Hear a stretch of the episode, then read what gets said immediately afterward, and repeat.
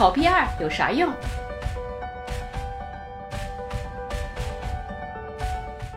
欢迎收看德语范儿 B 二备考指南，我是志远老师。在德语区，外国人申请永居身份的最低语言要求是 B 一。在申请工作时，绝大部分公司都会要求 B 二水平，有些公司甚至要求 C 一。德语越好，工作选择越多，工资也越高。所以在获得 B 一证书之后，大家都会加把劲儿拿下 B 二。而留学生申请大学，除了英语授课的专业外，至少需要 B 二证书。其实大多数学校要求 C 一或德福，极个别学校甚至要求 C 二。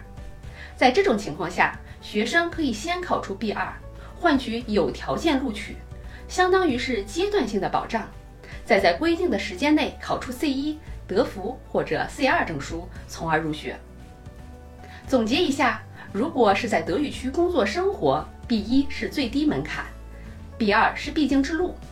对留学生来说，B 二证书是最低的准入门槛。说白了，B 二是个卡脖子的关键阶段，你不努力就被卡住了。好，更多德语学习和备考干货，请关注德语范儿，点赞转发，祝你好运，下期见。